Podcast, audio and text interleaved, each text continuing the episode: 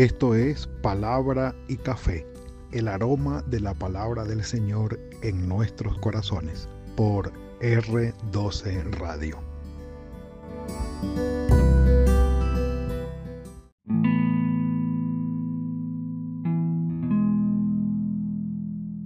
Señor, gracias por oír mi oración y perdonarme. Es la súplica o, no la súplica, la frase que podemos extraer de este gran pecador sobresaliente en los personajes pecadores del Antiguo Testamento. Manasés, Manasés se sale de la línea que traemos, sí, es el segundo paréntesis que hacemos junto con Acaz. Este es el segundo paréntesis que hacemos en la línea de los reyes de Israel. Venimos, eh, de Judá, perdón, venimos hablando ya del sur porque eh, el reino del norte, las diez tribus ya fueron eh, dispersas, ya habíamos hablado de Salmanasar V, rey de Asiria, que vino, sitió a Samaria y, se, y dispersó las diez tribus de Israel, dejando muy pocas personas allí. Hoy vamos a hablar de Manasés, hijo de Ezequías. Ezequías, si no el mejor, bueno, dicho por el escritor sagrado, no hubo mejor rey que él en Judá en cuanto a lo que hizo eh, en favor y en el camino de la voluntad del Señor. Buen rey entre los buenos, entre los buenos reyes, este Ezequías extraordinario.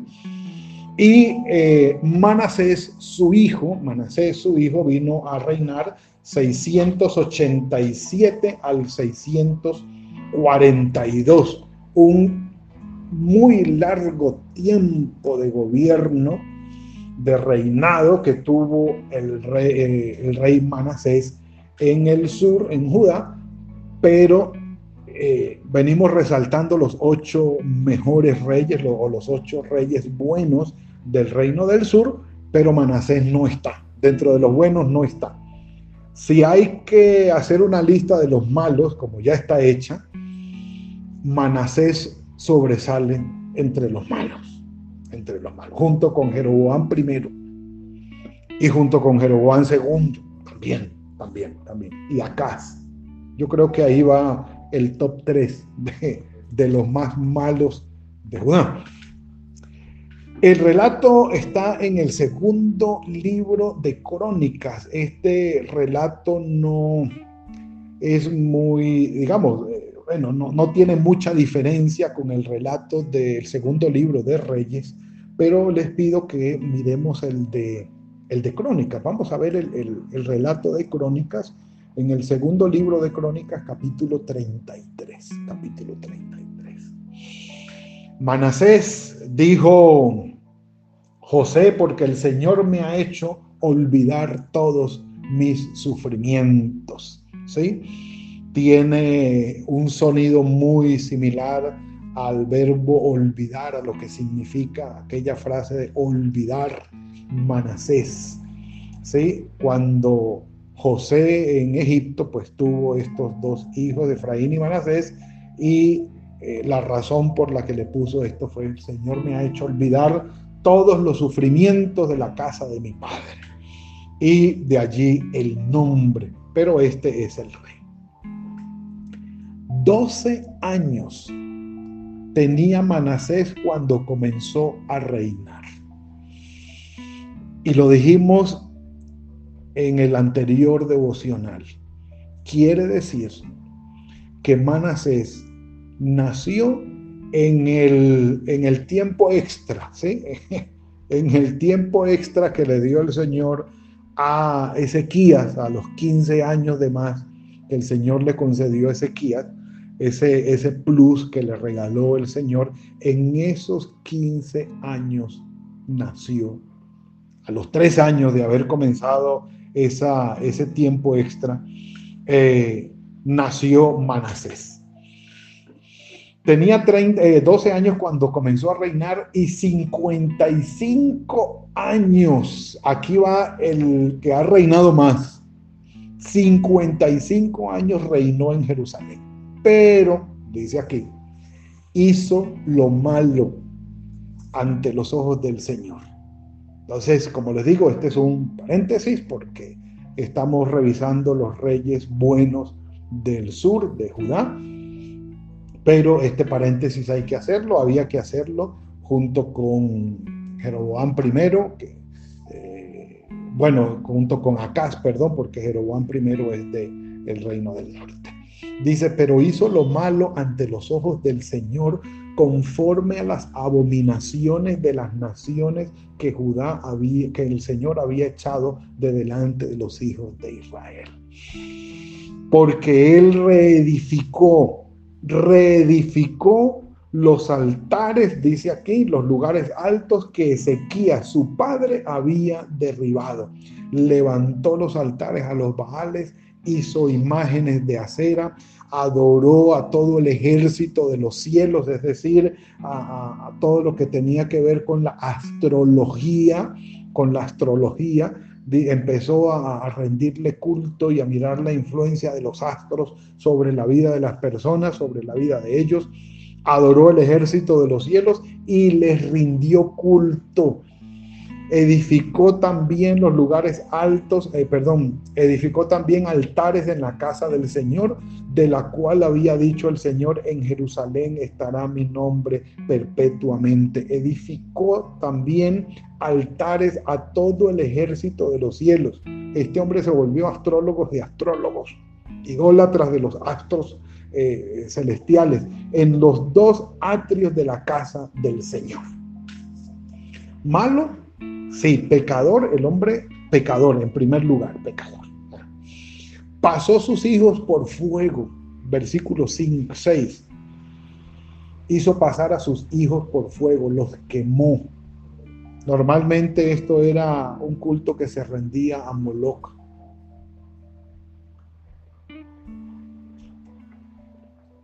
Pasó a sus hijos por fuego, por fuego en el valle del hijo de Inón y observaba los tiempos, confiaba en agüeros.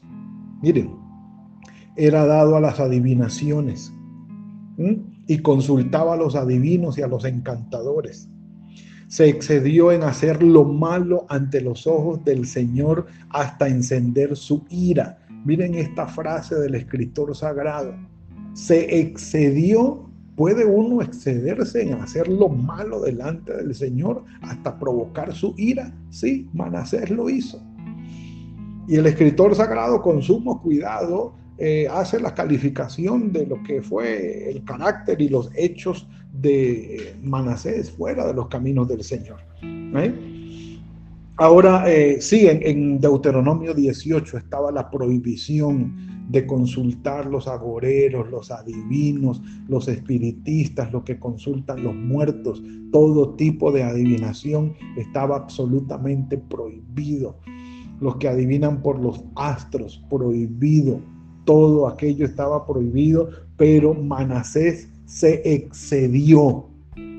Fue malo en exceso se excedió en hacer lo malo ante los ojos del Señor hasta encender su ira. Además, versículo 7, además de esto, puso una imagen fundida eh, que hizo, perdón, en la casa de Dios, de la cual había dicho Dios a David y a su hijo Salomón, en esta casa y en Jerusalén, la cual yo escogí, sobre todas las tribus de Israel, pondré mi nombre para siempre y nunca más quitaré el pie de Israel de la tierra que yo entregué a sus padres, a condición de que guarden y hagan todas las cosas que yo les he mandado por medio de Moisés, toda la ley y todos los estatutos y los preceptos. Y el escritor sagrado evoca lo que fue Deuteronomio y Éxodo diciendo, el Señor puso aquí su bendición con la condición de nuestra obediencia y de nuestra fidelidad. Su presencia estaría aquí a condición de obediencia y de fidelidad. Para decir el escritor sagrado, Manasés se olvidó de todo esto. Lo echó por la borda. Mm, un café por eso. Todavía no hemos llegado al final. Versículo 9. Manasés hizo extraviar pues a Judá y a los habitantes de Jerusalén para que hicieran mayores males que las naciones que el Señor destruyó de delante de los hijos de Israel. Pónganmele pues un vestido a esta.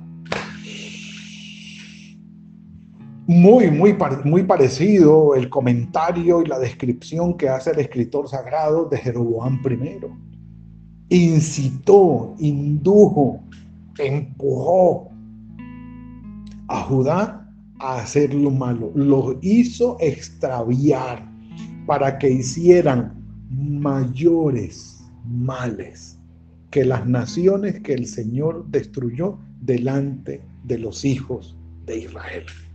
Y habló el Señor a Manasés y a su pueblo, pero ellos no escucharon. No escucharon.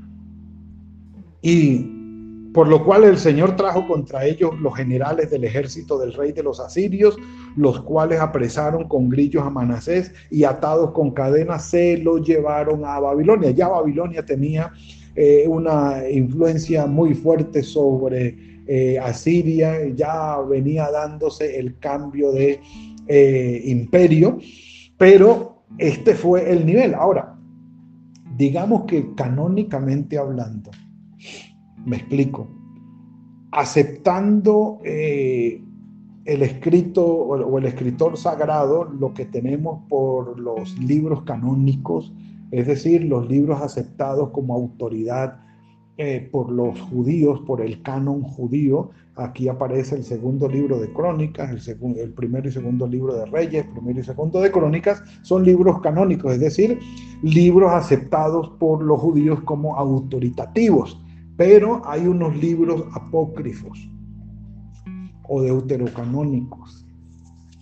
Dentro de ellos, dentro de ellos, y ya los voy a, citar ahorita más adelante, se dicen unas cosas muy interesantes de Manasés, pero ah, dicen fuera de, digamos, del contexto canónico, eh, según los apócrifos, según el libro apócrifo Vida de los Profetas y la ascensión de Isaías, dice que bajo su reinado murió el profeta Isaías, según se cree, aserrado. Es decir, Manasés mandó a matar a Isaías y lo mató aserrado. Es decir, con serrucho lo partió, lo picó, como dicen ahora, según la referencia que aparece en el libro de Hebreos, el capítulo 11, versículo 37.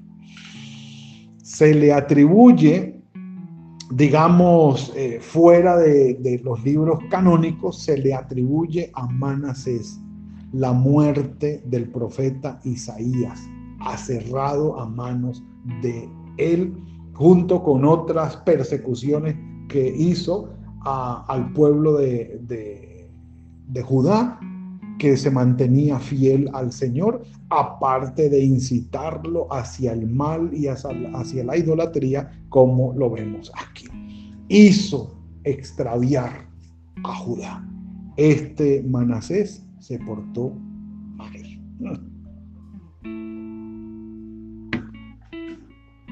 Ahora, lo toman preso y se lo llevan a Babilonia. Yo diría algo como Jonás.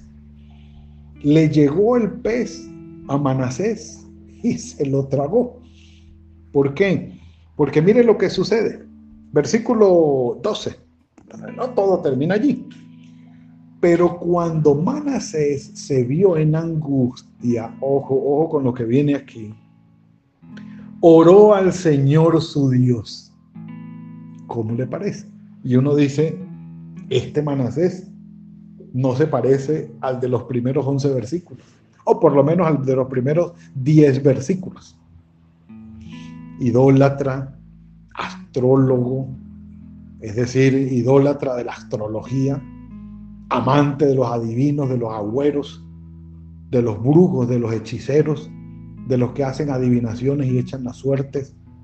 Ahí estaba el hombre, idólatra, pero de idólatras, incitando al pueblo a hacer lo malo en extremo, más allá y peor que las naciones pecadoras, las cuales el Señor había destruido delante de Israel. Este hombre se excedió, literalmente hablando y haciendo la referencia al escritor sagrado. Este hombre se excedió. Ya nosotros con el Espíritu Santo del Señor en nuestro corazón, apenas cometemos un error. Tenemos una conciencia de pecado muy, ¿cómo lo diríamos? Muy, eh, muy sensible, eh, muy a flor de piel. El Espíritu Santo está allí para mostrarnos, dijiste algo que no es correcto, eh, los pensamientos tuyos no están bien y te lo va diciendo el Espíritu Santo, el Espíritu Santo te, mueve, el Espíritu Santo te constriñe, te llama la atención, te exhorta, sí. Y, vamos y nos equivocamos o actuamos egoístamente, inmediatamente el Espíritu Santo salta y nos dice, no es ese un buen camino, no es esa una buena actitud. Lo que estás diciendo, pensando o haciendo no está de acuerdo con la voluntad de nuestro Señor. El Espíritu Santo en nosotros no nos deja caer hasta allí. No nos deja caer hasta allí. Sin embargo, yo creo que con un propósito especial, el escritor sagrado resalta, resalta el pecado de Manasés. Y le agregamos lo que va extra sí, por fuera, eh, sí, por fuera de los libros canónicos, de extracanónico, eh, la vida de los profetas y la ascensión de Isaías, donde eh, se relata o se le añade de los pecados de Manasés, la muerte, y no cualquier muerte, no fue que lo mandó a, ahorcar o, o, lo apuñaló, no, no, no, lo mató a cerrado, es decir, para colmo, una muerte bastante eh, fea, horrible, horrible, horrible. Cuando se vio en angustia Manasés, preso por los asirios y llevado a Babilonia, oró al Señor su Dios y se humilló profundamente en la presencia del Dios de sus padres. Oró a él y fue atendido. Fue atendido, capítulo 13. Oró a él y fue atendido, pues Dios oyó su oración y lo hizo retornar a su reino en Jerusalén. Hizo que se le restableciera el reino o su reinado en Jerusalén. Entonces reconoció Manasés que el Señor era Dios. Un café por eso. Y alguien comentó alguna vez que, que hablábamos de esto, me dijo, pastor, pues si Dios perdonó a Manasés, yo creo que conmigo lo va a hacer también, porque no hemos hecho cosas tan graves, bueno, siempre comparándonos con los demás, ah, pero este es más pecador que yo, si el Señor hizo esto con fulano, conmigo también tiene que hacerlo porque, ah, que él se ha equivocado más que yo, siempre con la, digamos, la, actitud de la comparación y de eh, compararnos con aquellos que pueden ser menos o más pecadores que nosotros. Y aquí tenemos a Manasés. Rogó al Señor en su angustia, se humilló profundamente profundamente me, llama la atención el calificativo que usa aquí el escritor sagrado para la humillación de Manasés. Bueno, tal vez tiene que ver con la profundidad también de su pecado. No era nada fácil ni cualquier cosa lo que estaba enfrentando. Se humilló profundamente, oró a él y el Señor lo escuchó. De allí nuestra frase de hoy, Señor, gracias por oír mi oración y perdonarme. nada mejor que estar en paz con nuestro Padre Celestial. Fue restituido y de allí entonces los apócrifos también guardan un relato que se llama la oración de Manasés. No está en los libros canónicos, está en los libros apócrifos. Lo que más se pudiera creerse es que no está, eh, digamos, no está, no fue hecha en realidad esta oración por Manasés. En la nueva, en la nueva versión revisada estándar, la nueva eh, versión estándar revisada de los Estados Unidos, hay una traducción que la pueden encontrar por internet, son 15, 15 eh, versículos nada más, los que compone esta, esta oración, donde Manasés exalta al Señor, el poder del Señor, y le agradece por el perdón y la misericordia que ha tenido con él. La oración de Manasés está registrada también en la Biblia del Oso, 1569. Esta versión de Reina Valera, bueno, la de 1602, que fue revisada por Cipriano de Valera, y eh, digamos que se atribuye a ellos dos esta Biblia, allí está revisada, registrada después del segundo libro de Crónicas, la oración de Manasés como un libro, como una referencia o un libro apócrifo, es decir, una, una parte apócrifo que no está dentro del canon. Ustedes la pueden leer, es interesante, es como leer un salmo, uno de los salmos, el 32 o el salmo 51 de David, donde le da la gloria al Señor por el perdón recibido. Es muy similar el lenguaje que utiliza allí, eh, pues que se le atribuye a Manasés, porque lo más probable es que no, no haya sido de él. Pero esta parte eh, la tuvo Manasés. Dice, después de esto, versículo 14, edificó el muro exterior de la ciudad eh, de David al occidente de Gijón, del valle, en el valle a la entrada de la puerta del pescado, amuralló Ofel, hizo, bueno, varias construcciones, fortificó la casa, preparó luego, versículo 16, el altar del Señor, sacrificó sobre él sacrificios de ofrendas y de paz y de alabanza y ordenó a Judá que sirvieran al Dios de Israel, es decir, freno y reversa. Eso es lo que significa arrepentirse, devolverse exactamente en contravía por donde ibas andando, en la dirección opuesta. Podemos decir que Manasés se arrepintió porque se devolvió en contravía de donde iba, totalmente en contravía para buscar entonces la voluntad del Señor. Dice que ordenó a Judá que sirvieran al Dios de Israel. Pero, dice el escritor sagrado, el pueblo aún sacrificaba en los lugares altos. Dice que aunque lo hacía para el Señor, todavía había allí una cercanía y una mezcla con la parte de la idolatría. Los demás hechos de Manasés, versículo 18, su oración a su Dios y las palabras de los videntes que le hablaron en el nombre del Señor, el Dios de Israel, están escritos en las actas de los reyes de Israel. ¿Cuál es ese libro de actas? Algunos dicen que en segundo libro de reyes, primero y segundo, pero dicen, no, allí no está todo esto.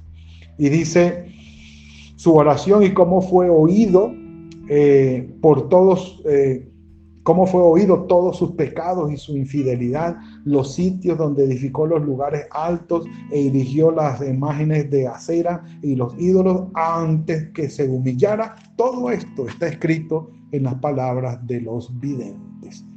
Durmió Manasés con sus padres y lo sepultaron en su casa y reinó en su lugar Amón, su hijo que tampoco hizo lo, bueno delante del Señor.